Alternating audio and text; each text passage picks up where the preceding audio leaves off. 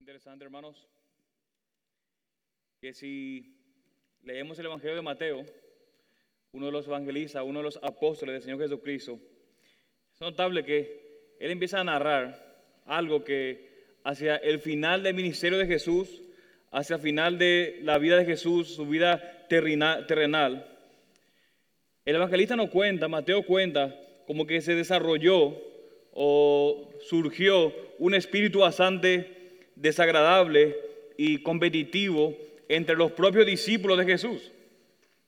Completamente competitivo. ¿Y cómo surgió eso?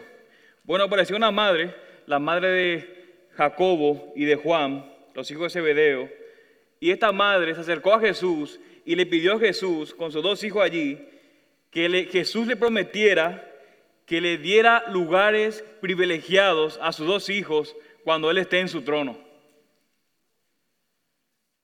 Imagínense esta mamá. Viene y le pide a, Jesús que sus dos hijos, quién sabe cómo sean sus hijos, se ve que tenía un concepto grande de sus hijos, como toda mamá, siempre ve a sus hijos súper.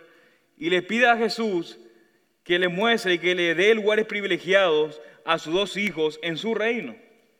Y miren cómo responden los otros diez discípulos. ¿Cómo respondieron ante este atrevimiento de estos dos discípulos y de su mamá. Miren lo que dice en Mateo 20, 25. Al oír eso, los diez se indignaron contra los dos hermanos. En otras palabras, lo que está tratando de decir es que entre los doce hubo un intercambio de palabras sumamente duras. Hubo allí una discusión sumamente fuerte entre estos discípulos. Como se dice por ahí, los ánimos estaban sumamente calientes en este momento del ministerio de Jesús. De manera que Jesús lo que hace es, en medio de, ese, de esta discusión, los reúne y miren lo que les dice. Sabéis que los gobernantes de los gentiles se enseñorean de ellos y que los grandes ejercen autoridad sobre ellos. Pero miren lo que dice, no ha de ser así entre vosotros, sino el que quiera entre vosotros llegar a ser grande será vuestro servidor. Y el que quiera entre vosotros ser el primero, será vuestro siervo. Y mire cómo termina. Así como el Hijo del Hombre no vino para ser servido, sino para servir y para dar su vida en rescate por muchos. Esto fue un verdadero cachetazo, como dicen por allí. Lo que Jesús le acaba de decir a ellos.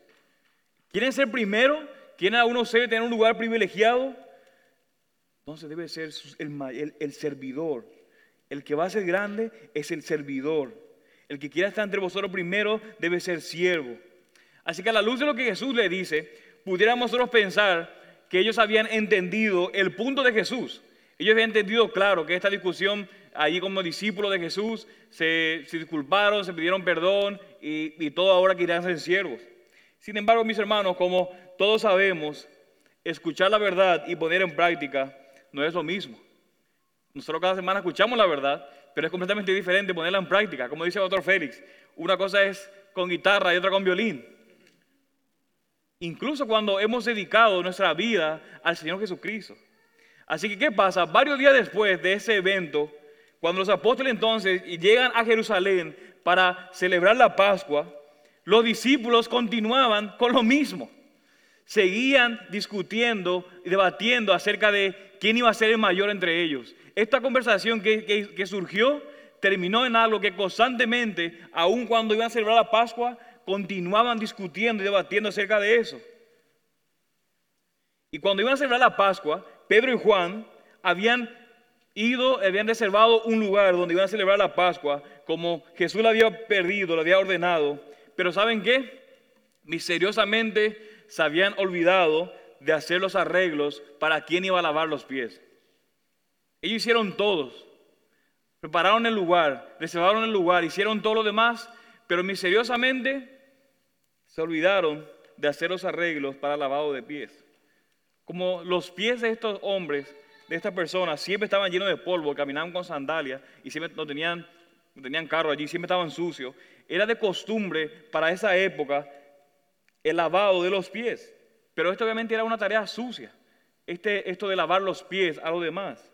Y normalmente eran los esclavos o los siervos lo que tenían que hacer esa obra, esta tarea de lavar los pies sucios de los demás. De manera que imagínense la cena. Los apóstoles entran al lugar, ellos iban entrando y ninguno de ellos, dice el texto, estaba dispuesto a realizar la humilde tarea de lavar los pies a los otros. Ninguno. Todos están entrando allí, acababan de discutir, y dice también otro, otro evangelista que estaban discutiendo aún en la cena acerca de quién es el mayor de ellos. La enseñanza de Jesús solamente unos días antes nada más, no era mucho tiempo, a pesar de ser tan directa como Jesús lo dijo, aparentemente no había tenido ningún efecto en la vida de estos discípulos. Ninguno de ellos se ofrecía de voluntario para el trabajo. Ahora pudiéramos pensar, wow, qué, orgullosos y arrogantes, pero cuán parecidos somos nosotros también a ellos. Cuán parecidos, mis hermanos. Es interesante que mientras Jesús narra, perdón, Juan, narra el relato de lo que sucedió allí en la cena, imagínense allí por un momento los discípulos reclinados allí en la mesa, con sus pies vergonzosamente sucios allí a la vista de todos ellos, porque ninguno de ellos quiso lavar el pie de nadie, todo allí con, los pies olorientos y sucios detrás de ellos. Y después de esta discusión y ellos saber que nadie hizo la tarea de lo que tenían que hacer, probablemente era un momento sumamente tenso allí en la cena. Todo el mundo mirándose allí, sabiendo que tenían que hacer y nadie lo hizo. Así que era un momento sumamente tenso que estaba sucediendo allí en la cena que iban a celebrar con Jesús de la Pascua.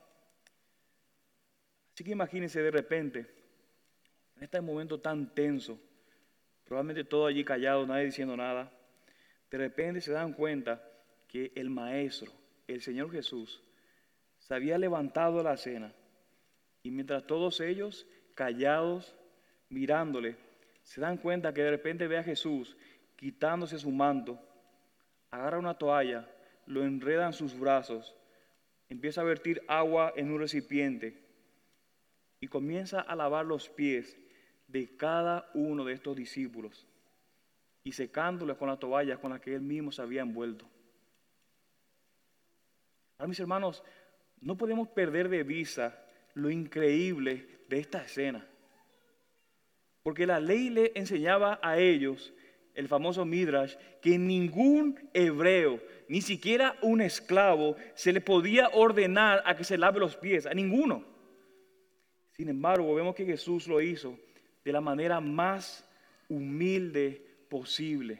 El maestro, el anfitrión, lavando los pies de sus discípulos. Y como dijo alguien, el Hijo encarnado, Dios mismo, se había vestido como un sirviente y había lavado los pies a sus orgullosas y arrogantes criaturas. Y luego le dice Jesús eso. Pues si yo, el Señor y el Maestro, os lavé los pies, vosotros también debéis lavar los pies unos a otros, porque os he dado ejemplo para que como yo os he hecho, vosotros también hagáis. En verdad, en verdad os digo, un siervo no es mayor que su Señor, ni un enviado es mayor que el que le envió. Mis hermanos, ¿y cuán parecidos somos nosotros a los hombres que están allí en la mesa de Jesús? Completamente arrogantes y orgullosos. Y debido a nuestra inclinación constante, nuestra inclinación natural a, ser, a querer ser egocéntricos, orgullosos, dentro de nosotros mismos, siempre nos resulta difícil vivir de acuerdo a lo que Jesús ha dicho. Y lo podemos ver simplemente con el hecho de escuchar el sermón del monte cuando nos dice que debemos perdonar a los demás, que no tenemos que tomar venganza. Esto nos cuesta constantemente a cada uno de nosotros por la arrogancia y el orgullo y el egocentrismo que existe en nosotros. Sin embargo, mis hermanos, ser humildes y poner la necesidad de los demás por encima de cada uno de nosotros siempre nos va a resultar difícil. Y no solamente en la iglesia, sino que aún en nuestras casas, aún en nuestros hogares. Nos cuesta querer servir a los demás, a mi esposa, a mis niños. Y siempre como que estamos reclamando, que, esperando que los demás nos sirvan. Y a veces hasta servimos con el objetivo de que los demás nos sirvan. Podemos ver una constante arrogancia y orgullo en nuestras vidas. Sin embargo, mis hermanos, aquí en la carta a los filipenses, donde vamos a estar estudiando en esa mañana, el apóstol Pablo llama a esa iglesia, a ese pueblo de Dios, ya en el capítulo 1, versículo 27, les llama que ellos deben vivir una manera digna del Evangelio. Y si ellos van a luchar contra la oposición y se van a luchar contra, las, contra el sinfín de persecuciones que existe en un mundo caído, va a ser esencial que como iglesia, como pueblo, estén firmes y que estén unidos. Y escuchen mis hermanos eso. Y para que estén unidos, ¿sabe qué debe suceder? Tendrán que ser y tendremos que ser humildes y serviciales. Para que podamos estar unidos en medio de grupos pecadores. Imagínense nada más eso, una iglesia donde pecadores siendo redimidos se juntan si no existe humildad y abnegación en nosotros, es imposible que exista unidad. Por lo tanto, si queremos vivir de una manera digna del Evangelio, debe existir humildad en nosotros. Por eso en el capítulo 3, y vayan ahí a Filipenses, el versículo 3 del capítulo 2, y ya hemos estudiado en, en un momento estos pasajes del 1 al 4, pero quiero que recuerden lo que dice el apóstol Pablo después de decirle que deben vivir de una manera digna en el, versículo, en el capítulo 2, en el versículo 3. Mire lo que les dice. Sino que con actitud humilde, cada uno de vosotros considere al otro como más importante que a sí mismo. ¿Y qué es lo que hace el apóstol Pablo después? En el versículo 4, él aclara lo que quiere decir con eso. Él responde, da la respuesta a lo que quiere significar eso. No quiere decir que nosotros tengamos que mirar a las otras personas como que tienen más valor que nosotros, sino que lo que está llamando aquí es que nosotros como creyentes y como pueblo de Dios debemos anteponer las necesidades de ellos, los intereses de los demás antes de los nuestros. Ver y velar primeramente por la necesidad y los intereses de mi hermano antes que los nuestros. Mis hermanos, el buscar el bien y los intereses de los demás debe hacer eso, incluso a cosa de mis deseos y de mis intereses. Esto es lo que el apóstol Pablo está llamando a esa iglesia. Como dice el texto, no buscando cada uno sus propios intereses, sino más bien los intereses de los demás. Por eso en el versículo 5, que es parte del texto que vamos a estar estudiando hoy, versículo del 5 al 11, Miren cómo el apóstol Pablo entonces comienza esta exhortación. Haya pues en vosotros esa actitud que hubo también en Cristo Jesús. En otras palabras, ustedes como iglesia deben abrazar continuamente como un estilo de vida la mentalidad, la perspectiva, la actitud que tuvo Cristo. Él le llama, vivan de esa manera y tengan ustedes esa actitud que ya hay en ustedes, si son creyentes y están unidos en Cristo, tengan esa actitud, esa mentalidad, esa manera de ver, esta perspectiva que tuvo Cristo. ¿Y cuál es esta mentalidad o esa actitud que tuvo Cristo? Así que el apóstol Pablo de una manera maravillosa nos va a decir que cuál es la actitud, la humildad. Y el apóstol va a presentar aquí, en ese pasaje, de los versículos 6 al 11. Y es llamado, esto es uno de los pasajes más importantes o más ricos de todo lo que escribió el apóstol Pablo. Y hasta aún dice, uno de los textos más claves de toda la palabra de Dios. Y es notable allí que uno de los pasajes más ricos, ricos teológicamente, ¿saben cuál es el centro? La humildad del Señor Jesucristo, de nuestro Señor. La, la mentalidad de Cristo, mis hermanos, la perspectiva de Cristo, la actitud de Cristo es la humildad. Y si somos creyentes y estamos unidos a Cristo, y si debemos vivir como Cristo anduvo, debemos entonces tener la mentalidad de Cristo, que es la mentalidad. Y mis hermanos, lo que va a hacer Pablo en este pasaje es presentar en nuestro texto como el ejemplo supremo de cómo debería ser esa humildad mediante el ejemplo de Jesús. Jesús es nuestro ejemplo supremo de humildad. Porque cada uno de nosotros, como criaturas, nosotros tenemos que humillarnos. porque nosotros no somos más que otros. Pero el Señor es soberano de todas las cosas, que Él se humilla, Él se humilla no porque tenga necesidad de humillarse, sino porque intencionalmente Él decidió humillarse. Porque no tiene de qué humillarse, pero nosotros sí. Por eso el texto va a mostrar Jesús como nuestro ejemplo supremo de cómo debe ser esa humildad. Y miren lo que dice el versículo 1 y 2 del capítulo 2. Por tanto, si hay algún estímulo en Cristo, si hay algún consuelo de amor, si hay alguna comunión del Espíritu, si hay algún afecto y compasión. Y recuerden este texto, cuando está diciendo si hay algún, no es como que está hablando de manera especulativa, sino que la manera de traducir literalmente es, ya que hay, por tanto, tienen que vivir de manera digna, por tanto, ya que hay en ustedes estímulo en Cristo, ya que hay consuelo de amor, ya que hay comunión del Espíritu, ya que hay afecto y compasión. Sed completo mi gozo. ¿Cómo vamos a sentir, vamos a tener gozo? Sintiendo, siendo del mismo sentir, de la misma mente, conservando el mismo amor, unidos en espíritu y dedicados a un mismo propósito. Mis hermanos, ya que estas realidades internas están en nosotros por la gracia de Cristo, ya que estamos unidos a Cristo por la fe, estamos llamados a vivir como Cristo.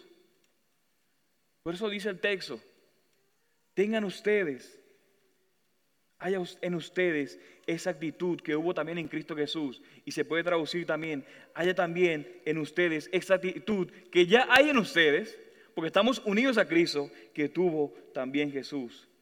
Así que mis hermanos, de manera que esta mañana vamos a ver esta maravillosa descripción de Jesús como nuestro ejemplo supremo, donde el apóstol Pablo va a destacar tres cosas que aprenderemos del ejemplo de Cristo. En primer lugar, vamos a ver la humildad de Cristo viviendo como hombre, versículos 6 y 7. En segundo lugar, la humildad de Cristo muriendo en la cruz. Y en tercer lugar, la gloria de la recompensa de Cristo por parte del Padre. La humildad de Cristo viviendo como hombre, la humildad de Cristo muriendo en la cruz y la gloria de la recompensa de Cristo por parte del Padre. Así que mis hermanos, oremos en esta mañana y pidamos al Señor que nos ayude en nuestro texto. Padre, Señor, te alabamos Dios, porque tú eres bueno. Gracias Dios, porque tú has provisto de todas las condiciones internas necesarias para que vivamos de acuerdo a tu palabra para que vivamos de acuerdo a lo que somos en Cristo, para que vivamos de acuerdo a cómo Cristo anduvo. Y aunque entendemos, Señor, que en toda esta descripción que tenemos en tu palabra hay un sentido único en el que solamente Cristo de manera únicamente cumpla unas cosas, también, Señor, hay un sentido en el que es un ejemplo para nosotros de cómo vivir de acuerdo y de manera digna del Evangelio y cómo vivir de acuerdo a que estamos unidos a Cristo. Así que ayúdanos esta mañana, Señor, a ver y analizar y que podamos recordar cuál es el pensamiento, la actitud, la perspectiva que tuvo nuestro Señor para que también nosotros vivamos de acuerdo a esa verdad. Ayúdanos, Señor, en esta mañana y que podamos salir, Señor, siendo confrontados de que el que quiera ser mayor debe ser el siervo, así como tú nos has dado ejemplo. Ayúdanos, en tu nombre oramos. Amén y amén. Así que número uno, mis hermanos, la humildad de Cristo viviendo como hombre. Ahora, cuando pensamos en la humildad de Cristo, o cuando pensamos en su humillación, ¿qué es lo primero que se nos viene a la mente? Lo primero que se nos lleva a la mente siempre es su crucifixión, su muerte en la cruz. Pensamos en su humillación y enseguida ponemos como sinónimo su muerte en la cruz. Y está bien que nosotros pensemos eso y en cierto sentido ese es el pináculo, lo más alto, el clímax de la humillación y de la humildad de Cristo. Y es a ese lugar donde el apóstol Pablo va a llegar en un, en un momento. Pero miren lo primero que hace el apóstol Pablo, porque destaca la increíble humildad que Cristo mostró simplemente por el hecho de estar dispuesto a vivir la vida como un hombre. Simplemente por el hecho de querer vivir como un hombre, podemos ver la humildad, la increíble humildad de nuestro Señor. Esta es la humildad de la encarnación, donde Dios mismo nace como un bebé, como un bebé indefenso. Él pudiera haber nacido a los 30 años como un hombre fuerte, pero nació como un bebé completamente indefenso. Y no solamente eso, sino que después vivió la vida de un hombre experimentando la humanidad, experimentando la fragilidad de todas las criaturas que son dependientes. Jesús se sometió a tener una necesidad de hambre, de estar cansado, de estar físicamente débil, sometiéndose a todas las tentaciones y a toda la oposición y al sufrimiento que viene simplemente por la vida o por el hecho de vivir en un mundo caído como hombre.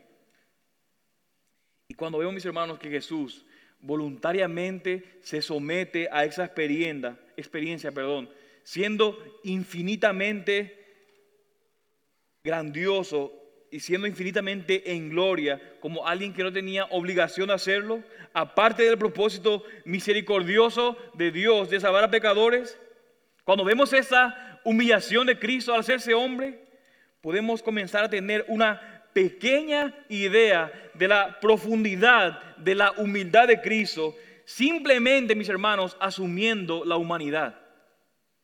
Simplemente asumiendo la humanidad de Cristo. Noten el versículo 6 lo que dice, el cual, aunque existía en forma de Dios, no consideró el ser igual a Dios como algo a que aferrarse. Y Pablo aquí claramente declara la existencia de Jesús y la divinidad de Jesús aún antes de que Él se convirtiera en un hombre. Él deja por sentado aquí. No es que Él llegó a convertirse en algo, sino que aún antes de ser hombre, Jesús existía completamente como Dios en su divinidad. Cada uno de nosotros comenzamos a vivir cuando somos concedidos, pero ese no es el caso del Señor Jesucristo. Antes aún de ser concedido y luego de nacer como un bebé hace unos dos mil años atrás, dentro de la historia, antes de eso, existía como Dios. Jesús existía como Dios aún antes de nacer como humano. Nunca hubo un momento, mis hermanos, en el que Jesús no estuviera. Nunca hubo un momento en el que Jesús no existiera. Sin embargo, esto es lo que explota la cabeza, mis hermanos. Ese preexistente Hijo, ese Hijo eterno, fue desinteresado, a la, fue desinteresado al venir a la tierra para salvarnos. Aunque tenía la forma de Dios, aunque era igual a Dios, aunque era Dios mismo, no consideró eso como algo a que aferrarse, dice el texto. Y el punto que el apóstol Pablo está enseñando aquí es que Jesús, quien es completamente Dios, estando en la forma de Dios, y no es como que allí, como que es como un tipo de Dios, sino que está refiriendo que era completamente Dios, siendo Dios, siendo igual a Dios, siendo Dios mismo, Jesús, quien tenía el estatus de deidad con toda la gloria y con toda la ventaja que eso conlleva por ser Dios, no se aferró o no aprovechó esa ventaja para decir, ¿sabes qué, Padre? No, yo no voy a bajar a la tierra. ¿Cómo voy a bajar a la tierra si yo soy Dios y estos son mis criaturas dependientes? Yo creé, de hecho, a estas criaturas. Se negó a aferrarse a lo que tenía a todos los beneficios y hacer uso de eso para sí mismo. Y en cambio, ¿qué hizo? Si no hizo uso de eso, ¿qué fue lo que hizo? Miren el versículo 7. Sino que se despojó a sí mismo, tomando forma de siervo, haciéndose semejante a los hombres. Y hay mucha discusión acerca de este despojarse, de esa famosa kenosis, de este vaciamiento de Dios. Pero mis hermanos, este despojarse no significa, voy a empezar aquí diciendo lo que no significa, no significa que Jesús se despojó de su deidad. O como que Jesús hubiera perdido su deidad cuando se convirtió en un hombre. O que se privó de su deidad. Que era Dios en esencia, pero que estaba viviendo como un ser humano sin hacer uso. Se, se privó, se cerró a no usar su divinidad. Eso no es lo que está diciendo el texto, lo que significa despojarse. Así que, ¿qué significa que se despojó? ¿Qué significa que se vació a sí mismo? Literalmente, que se hizo nada. ¿Eso es lo que significa el texto? ¿Qué significa eso? Mira lo que dice el texto. Se despojó a sí mismo. ¿De qué manera? Tomando forma de siervo, haciéndose semejante a los hombres. En otras palabras, se despojó, se hizo nada o se vació. ¿Saben cómo? Asumiendo la forma de un siervo. O sea que tomando la semejanza de la humanidad. ¿Cómo hizo eso? No es que él dejó algo, sino que en realidad este despojarse es añadir algo, no restando. Él se despojó, se vació a sí mismo como el Hijo de Dios, como la segunda persona de la Trinidad. Se vació a sí mismo agregando la humanidad al convertirse en un ser humano. De manera que para Dios hacerse nada, este despojarse, es hacerse hombre. Hacerse hombre para Dios, tener esa humanidad ahora, es como que Él se vació y se hizo nada, se hizo siervo. Este, mis hermanos, es el gran misterio, como hemos cantado. Este es el, el gran milagro que la palabra de Dios, Dios mismo se hizo carne, como dice el apóstol Juan, y habitó entre nosotros. Y mis hermanos, el Hijo de Dios no vino para lucirse, a pesar de que era el Hijo de Dios y el creador de todo. Y como dijimos, Él podía haber venido a los 30 años siendo sumamente fuerte y a venir a cumplir lo que tenía que hacer. Pero podemos ver aquí la humildad de Cristo, porque Jesús, quien era completamente Dios, y esto hay que enfatizar, completamente Dios, se hizo completamente hombre tomando nuestra carne completamente Dios, al mismo tiempo completamente hombre. Y podemos ver, mis hermanos, su humildad, por ejemplo, tomando nuestra forma cuando nació de una, de una virgen como un bebé indefenso. El mayor de todos se convirtió en el, menor, de todos para salvar a los pecadores. El Dios soberano, completamente Dios, completamente eterno, completamente infinito en gloria y en poder, se hizo un bebé completamente indefenso.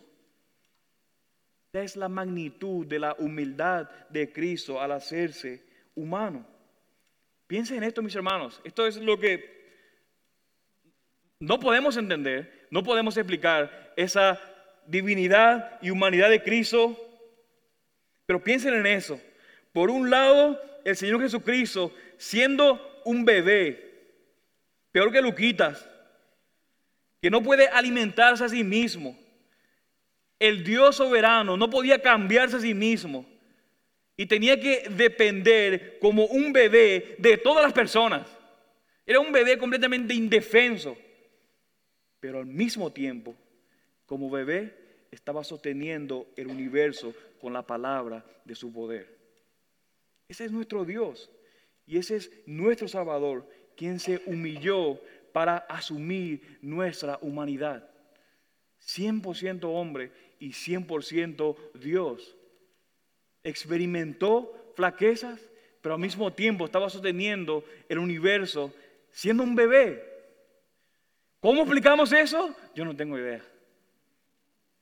Ese es el gran misterio de la humanidad y la divinidad de Cristo. En ningún momento Él dejó de ser Dios cuando era hombre. En ningún momento. En ningún momento Él dejó, aunque en su esencia era Dios, como que se apartó de su divinidad para ser hombre. No, en ningún momento. Él era completamente hombre y completamente Dios al mismo tiempo. Que de manera aplicativa, cuando empezamos a considerar la humildad de Cristo, su encarnación, que el divino Hijo de Dios, pensemos en eso. El creador de todas las cosas. Esto es lo, más alto, Tratemos, tenemos que decir lo más alto y sublime de nuestro Señor, el creador de todas las cosas, el soberano Señor de señores, el rey de reyes, señores señores, más alto que los ángeles, más alto que los cielos, perfecto en conocimiento, infinito en poder, en sabiduría, ilimitado en poder, en riquezas y recursos, luego viviendo humildemente como un hombre, sirviendo a pecadores como nosotros.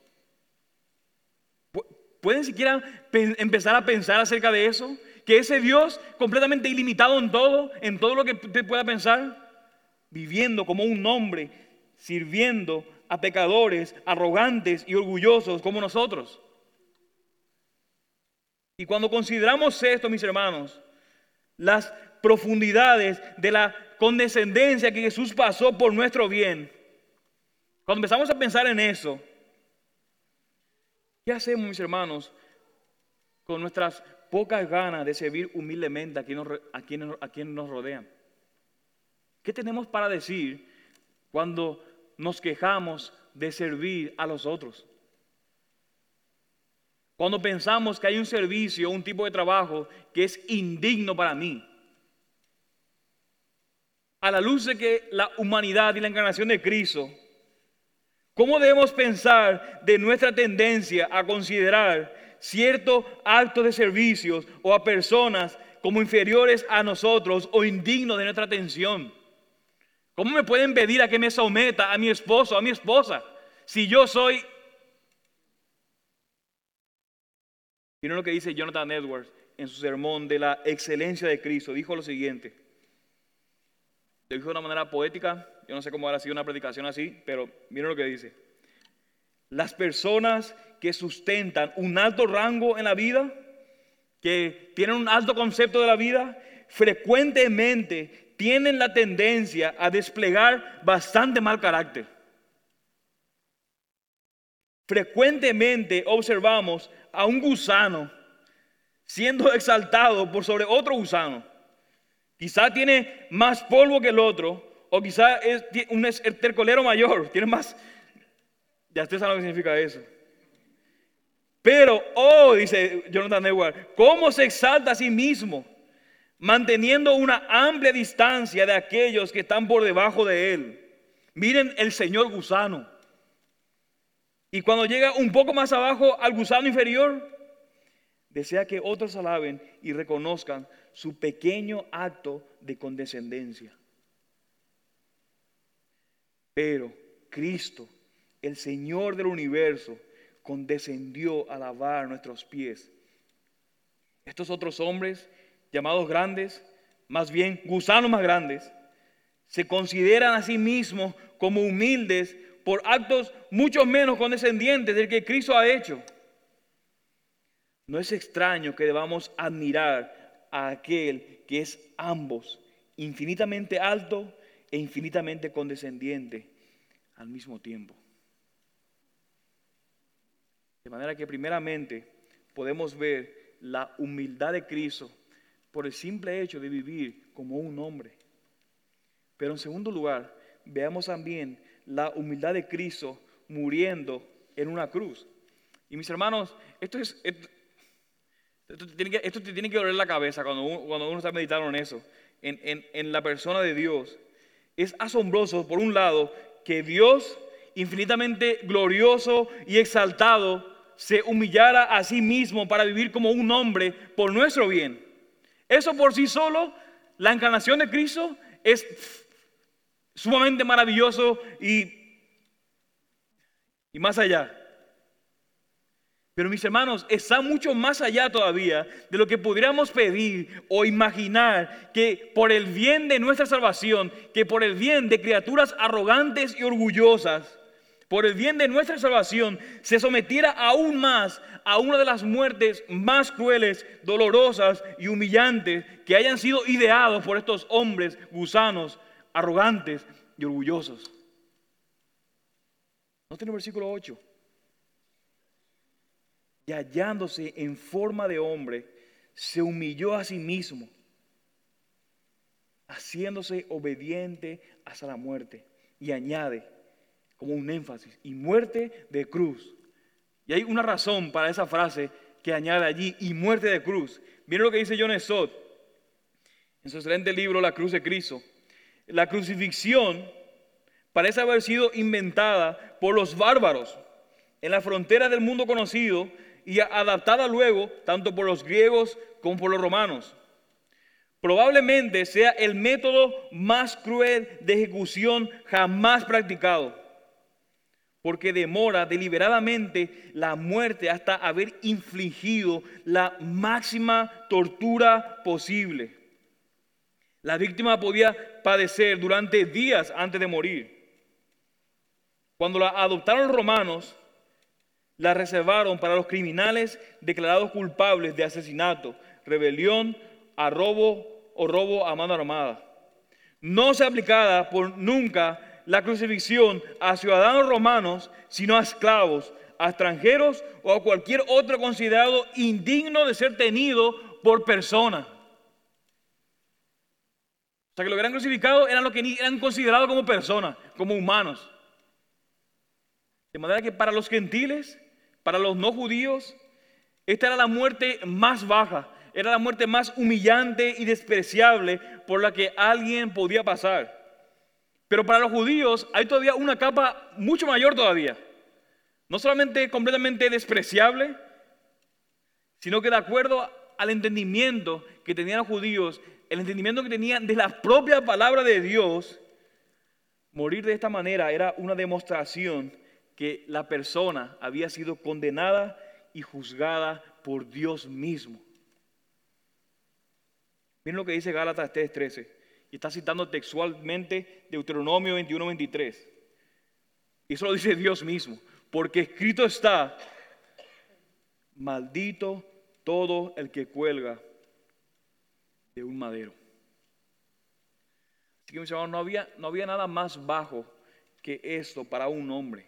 No había, esto era lo peor. Y sin embargo, el Dios hombre, Jesucristo, se sometió voluntariamente a eso por amor a nosotros.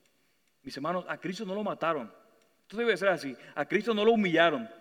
A Cristo no lo rebajaron. Cristo mismo se humilló, se rebajó y dio su vida. A Él no lo quitaron la vida. A Él no lo humillaron. Él mismo se sometió y se humilló a ese tipo de vida y a ese tipo de muerte. Él mismo lo hizo.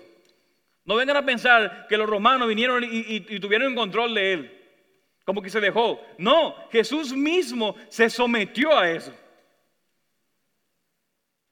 Mis hermanos, se sometió voluntariamente a eso, considerando nuestros intereses, gusanos mayores y menores, arrogantes y orgullosos buscando nuestro bien y nuestra salvación. Es importante, mis hermanos, que veamos eso, como dice Pablo en el versículo 8, haciéndose obediente, y ahí firmen o subrayen obediente hasta la muerte y muerte de cruz. Mis hermanos, esto que hizo Cristo no fue un acto de humildad como que al azar. Tampoco fue como un tipo de presión de torcer el brazo a Dios para que nos muestre misericordia. Como que, mire lo que estoy haciendo Dios, ten misericordia de ellos.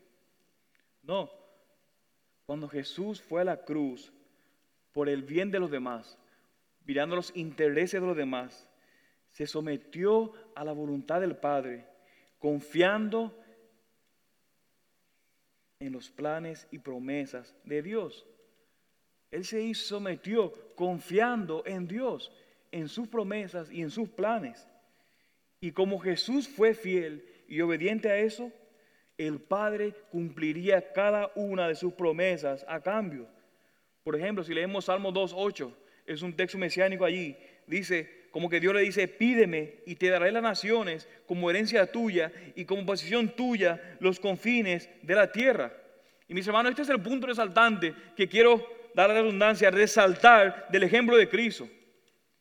Mientras nosotros, como cristianos, como teniendo la mente de Cristo, mientras nos sacrificamos por el bien de los demás, lo que por supuesto para la mayoría de nosotros no va a significar que literalmente seamos clavados en la cruz hasta que moramos, para la mayoría de nosotros, lo que va a significar eso va a ser lo que dice Jesús en Lucas 9:23. como tomar nuestra cruz todos los días, tomar nuestra cruz todos los días, morir diariamente al egoísmo, morir diariamente a la ambición egoísta, morir diariamente a nuestra búsqueda de vanagloria. Y mientras buscamos vivir de esa manera, déjeme decirle y de ser honestos, y yo creo que todo, lo podemos saber, habrá momentos en los que seremos tentados a no confiar en el Señor. Cuando estemos tratando de vivir mostrando las características de un ciudadano del reino, como vimos en, el Sermón del Monte, cuando tratemos de vivir y cuando estemos viviendo con este pensamiento, siendo humilde, considerando a los demás como los otros, va a haber muchos momentos en los que estaremos tentados a no confiar en el Señor, a no confiar en su llamado a la obediencia, a dudar muchas veces de las promesas del Señor. Habrá ocasiones que mientras buscamos servir a los demás, pudiéramos pensar que Dios, ¿sabe qué? Sirviendo a esta persona como que tú me estás pidiendo demasiado ya. Yo, yo no veo, no veo, no veo esperanza allí. O pudiéramos pensar que Señor, sabe que esta persona me, me dañó muchísimo, pero la voy a perdonar porque tu palabra me dice que lo perdone. Pero Señor, tengo temor, duda de que el tratar de seguir a Jesús en este camino de amor, humildad y sacrificio, tal vez como que me arrepienta al final. Esto que tengo que hacer, tal vez, Señor, no sé, ¿estás seguro? ¿Puedo confiar en ti? No quiero arrepentirme al final de lo que acabo de hacer. Pero mis hermanos, cuando estos pensamientos lleguen a nosotros y van a llegar, esto es lo que podemos aprender de Jesús. En primer lugar, en primer lugar, Jesús no se humilló y no murió por su pueblo porque merecían eso. Eso en primer lugar. Él no lo hizo porque nosotros no merecíamos. Porque nosotros no merecíamos que Él haga eso. Él no lo hizo. Lo hizo porque por pura obediencia y confianza al Padre. Eso en primer lugar. Pudiéramos decir, Señor, no lo siento, esta persona no se merece mi perdón. Viendo el ejemplo de Cristo, Él no lo hizo porque nosotros lo merecíamos. Lo hizo por completa obediencia y confianza. Y en segundo lugar, piensen ustedes, Cristo en su humanidad, en cuántas razones terrenales habrá tenido Jesús para pensar, ¿sabe que esto que voy a hacer esto no es un buen negocio, como dicen por allí. Esto no es un, buen camino para mí. Esto es difícil. Y podemos saber que fue difícil al ver nada más el Getsemaní, el momento en el Getsemaní. Esto fue difícil para Jesús. Y al ver este costo, que es demasiado alto, desde una perspectiva terrenal pudiera pensar, al ver todo esto que tengo que hacer, ¿y a dónde me va a llevar? Porque ¿a dónde le iba a llevar? A la muerte. Sin embargo, Jesús confió en el Padre, confió completamente en el Padre y obedeció, incluso hasta la muerte de cruz. Y mis hermanos, si hay aquí que no es creyente, estamos muy, muy alegres que estés aquí. Y espero en esta mañana que puedas ver la gloria de nuestro Dios, el desinterés y la humildad y la obediencia de nuestro Dios. Dios el Hijo para salvar a una humanidad rebelde. No hay nada que nosotros podamos hacer para salvarnos. No hay absolutamente nada que podamos hacer para obedecer de manera completa. Ya lo hemos desobedecido todo el momento. Y si estás aquí esta mañana y estás respirando y no lo estás haciendo para la gloria de Dios, ya es pecado. Cualquier cosa que no lo hagas para la gloria de Dios es pecado. Y si estás respirando y no lo haces para la gloria de Dios, ya es pecado y te mereces el juicio y la condenación de Dios. Pero ¿sabes qué? Jesús vino desinteresadamente, asumió humildemente nuestra humanidad y fue obediente a la cruz para recibir el juicio del Padre, el juicio que tú y yo nos merecíamos, para que al final todos aquellos que se apartan de sus pecados y confían en este Jesús puedan tener vida eterna. Así que mi amigo, en esta mañana, ¿Qué es lo que te impide venir a Cristo, incluso en ese momento, en el lugar donde estás sentado? ¿Qué te impide venir a Cristo en esa mañana? Y hermanos, una cosa más aquí. Imagínense cómo podría funcionar eso en nuestra iglesia. Si cada uno de nosotros, si cada uno de los creyentes esta mañana, en lugar de trabajar para cuidarse a uno mismo, trabajáramos para cuidarnos a otros. Imagínense cómo sería eso. Imagínense cómo sería si en lugar de pensar lo mejor para nosotros, buscar el avance para mí, pensáramos en lo mejor para los demás. Imagínense, mis hermanos, cómo sería nuestra iglesia si en lugar de pensar egoístamente solamente en mi crecimiento y en mi bienestar, pensáramos en el crecimiento de los demás. ¿Cómo sería, mis hermanos, ese lugar si en lugar de solamente gozarnos, alegrarnos, cuando las cosas van bien para nosotros, podamos regocijarnos y gozarnos, alegrándonos en los éxitos de otros y podamos regocijarnos en lo que el Señor está haciendo en la vida de otros, a pesar de que en mí no, haya eso. Imagínense cómo sería esa mentalidad, esa actitud que hubo en Cristo, produce lo que el apóstol Pablo dice, que si lo hacen, van a completar mi gozo. Esta mentalidad produce una unidad llena de gozo como hermanos y hermanas en Cristo. Jesús es nuestro supremo ejemplo en eso. Y esto nos lleva a nuestro tercer punto final, que es la gloria de la recompensa del Padre a Cristo. Miren los versículos 9 al 11.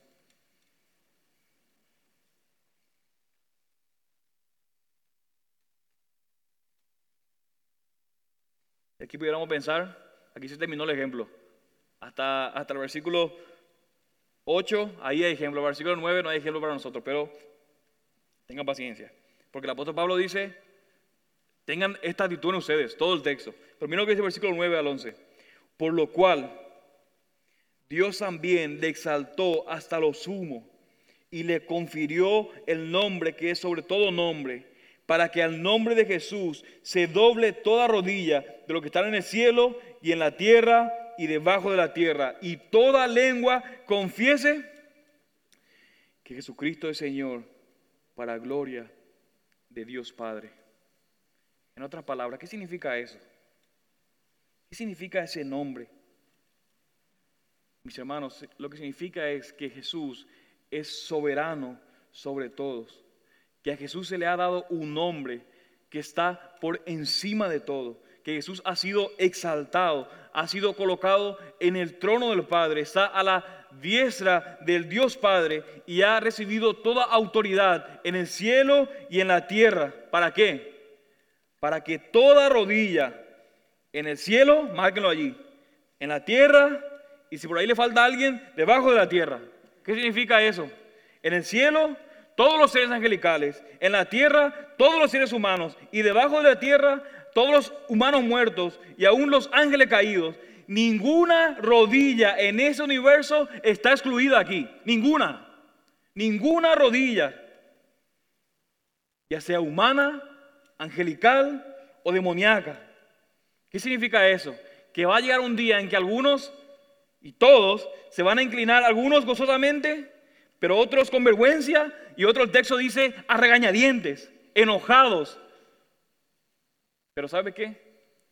Independientemente del estado espiritual en el que te encuentres, independientemente de tu voluntad, por muy dura, orgulloso que sea, por muy enojado que estés, doblarás tu rodilla ante Jesús.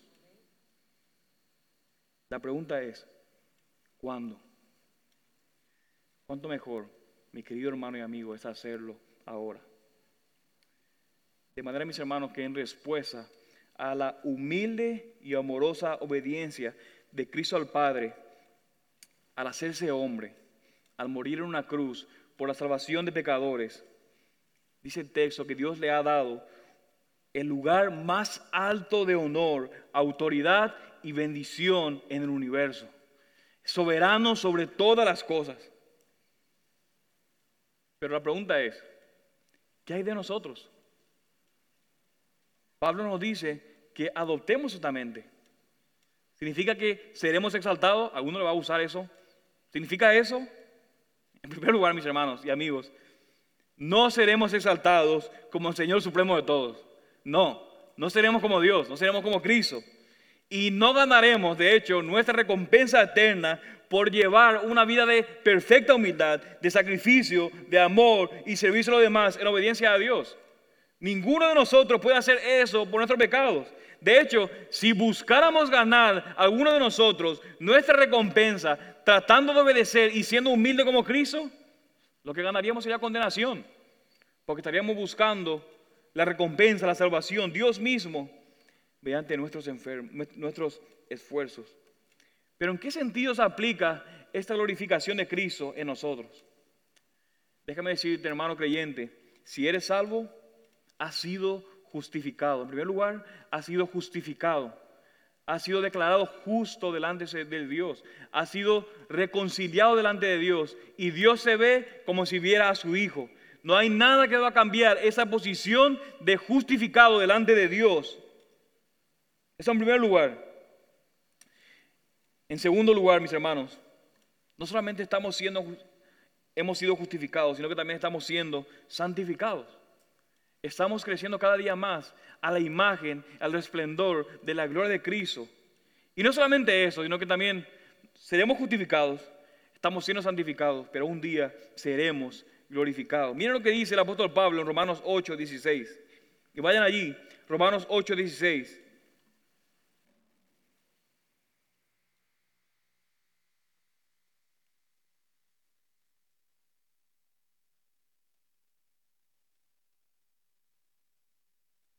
Romanos capítulo 8, versículo 16. Miren lo que dice. A los creyentes, el Espíritu mismo, el Espíritu Santo mismo, da testimonio a nuestro espíritu de que de que somos hijos de Dios. Y si hijos, también que también herederos. Herederos de Dios y qué dice, coherederos con Cristo. Miren allí, anoten esta parte. Si en verdad padecemos con él a fin de que también seamos glorificados con él. Pablo dice, ustedes son hijos de Dios, ustedes son herederos, eso no está en duda en lo absoluto, ni nunca estará en duda.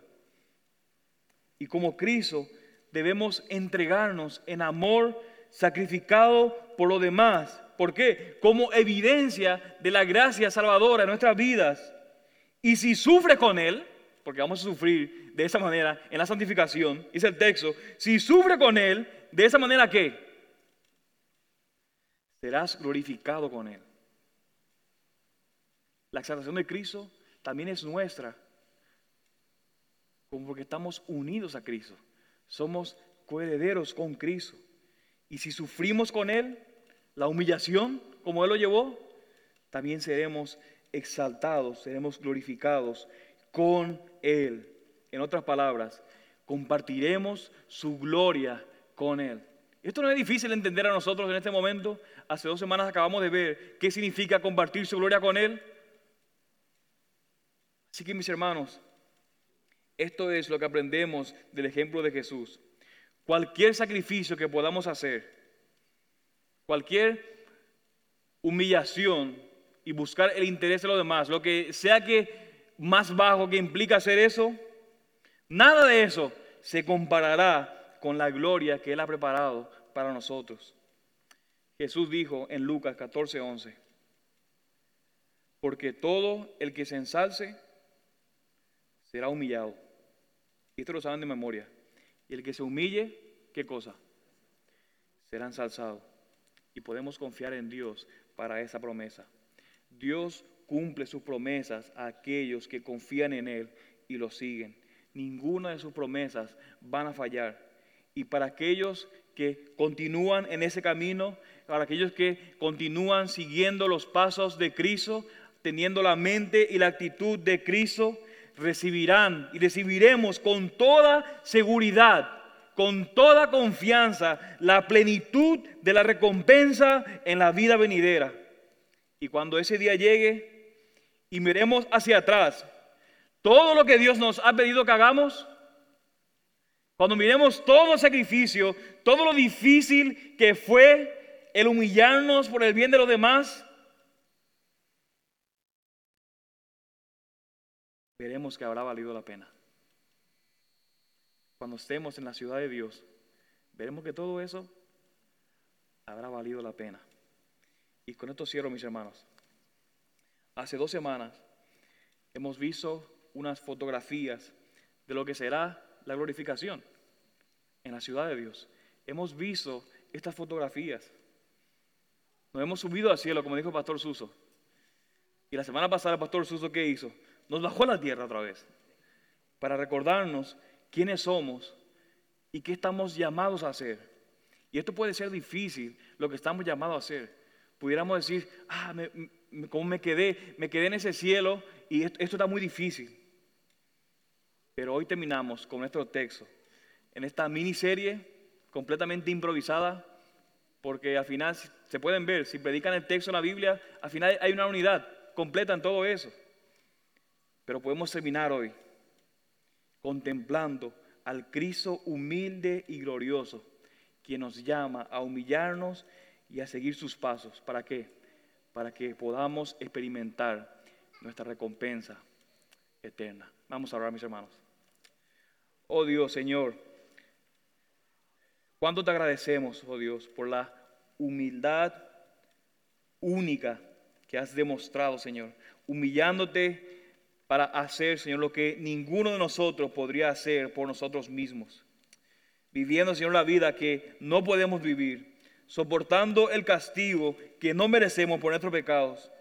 ¿Para qué? Para que podamos ser salvos, Señor. Soportaste todo eso por nuestro bien. Tú sabes, Señor, y has pasado por lo que tú nos pides hacer. También, Señor, en esta mañana nos regocijamos, porque gracias a tu obra a esta salvación por tu gracia. Ahora, Señor, podemos seguir tus pasos. Y obviamente, Señor, no de manera perfecta. Esperamos que un día seremos perfectos en la glorificación, así como tú eres perfecto, Señor.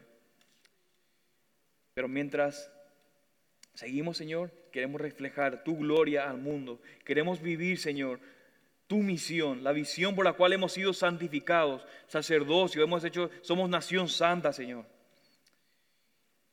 Queremos reflejar tu gloria en el mundo mientras buscamos vivir en humildad, considerando los intereses de los demás por encima de nosotros mismos. Señor, danos esa gracia para hoy y mañana y que podamos ser obedientes hasta la muerte. Para que un día, Señor, seamos glorificados contigo, Señor. Ayúdanos a confiar en ti para esa promesa. Y oramos en el nombre de tu Hijo. Amén.